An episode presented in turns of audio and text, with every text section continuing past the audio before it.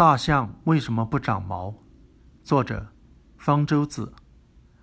可能是由于在电视、电影、画册上已司空见惯，很少有人意识到，大象是最独特的动物之一。独特到什么程度呢？动物学家们把多达五千四百种的哺乳动物，根据其亲缘关系的远近，很吝啬地划分为二十九个目，而大象就占了一个目。长鼻目，长鼻目仅仅含有三个现存物种，即亚洲象、非洲草原象和非洲森林象，再也没有别的现存物种能与大象划入同一个目。而我们人类所属的灵长目含有三百五十个物种，我们的近亲可比大象多多了。大象的独特首先表现在它的庞大，它是现存最大的陆地动物。能长到高达四米，重达七吨，是排在第二位的犀牛的两倍。它的形状也很独特，最引人注目的当然是那长长的鼻子以及巨大的耳朵。大象还有一个特征比较少有人注意到，那就是身上的毛发极其稀疏。身披毛发是哺乳动物的特征之一，百分之九十九以上的陆地哺乳动物都有皮毛。大象是罕见的例外。有一个科学爱好者注意到了这一点，我收到他写的题为“大象的体毛为何非常稀疏”的小论文。大意是说，始祖象的体型变大，进化成大象后，身上毛囊的密度自然会大大降低，大象的体毛当然会变得稀疏了。这个解释是经不起推敲的。体型大并不意味着毛发就变稀疏，实际上。已在一万年前灭绝的猛犸象就长着浓密的长毛，如果有必要，现存的大象也可以身披毛发。猛犸象生活在寒带，需要毛发御寒，而现存大象都生活在热带，没有这个必要。所以，大象不长毛的一个因素是气候。但是，和大象生活在同一个地区的许多哺乳动物，例如斑马、长颈鹿。狮子都有毛发，为什么大象的体毛却严重退化呢？哺乳动物是恒温动物，必须把体温维持在一个特定的温度，才能保持正常的生理活动。比如，大象的体温必须维持在大约三十六摄氏度，过高或者过低都有生命危险。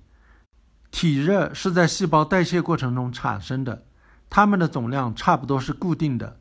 但是环境的温度则是不断的变化的。如果气温低于体温，那么就要防止体热散失，这是毛发的主要功能；而如果气温高于体温，则要想办法尽量把体热散掉。大象生活在地球最炎热的地带，如何散热要比如何保温更重要。既然体热来源于细胞代谢过程，那么细胞越多。产生的热量就越多，也就是说，身体体积越大，产热越多。体热的散发主要是通过皮肤进行的，身体表面积越大，散热越快。但是，动物体型变大时，体积和身体表面积却不是按相同的比例增长的，体积按立方增大，而表面积按平方增大。体积的倍数增长要比表面积快得多。假如你吹一个气球，让其半径增大一倍，这时候气球的体积是原来的八倍，而表面积仅仅是原来的四倍。由于体积和表面积不成比例的增长，考虑到大象体型的庞大，散热就成了一个极其严重的问题。大象的体积大约是狮子的三十倍，即产生的体热大约是狮子的三十倍。但是大象皮肤总面积大约只是狮子的十倍，还有二十倍的热量需要，没法散掉，因此不能像狮子那样保留妨碍散热的体毛。与此类似，体型排第二的犀牛，排第三的河马也是没有体毛的。大象的体积大约是犀牛的两倍，但是表面积仅仅是犀牛的大约一点五倍。把体毛去掉，对犀牛是够了。对大象还不够，还必须有其他的办法来帮忙散热。什么办法呢？长一对巨大的耳朵。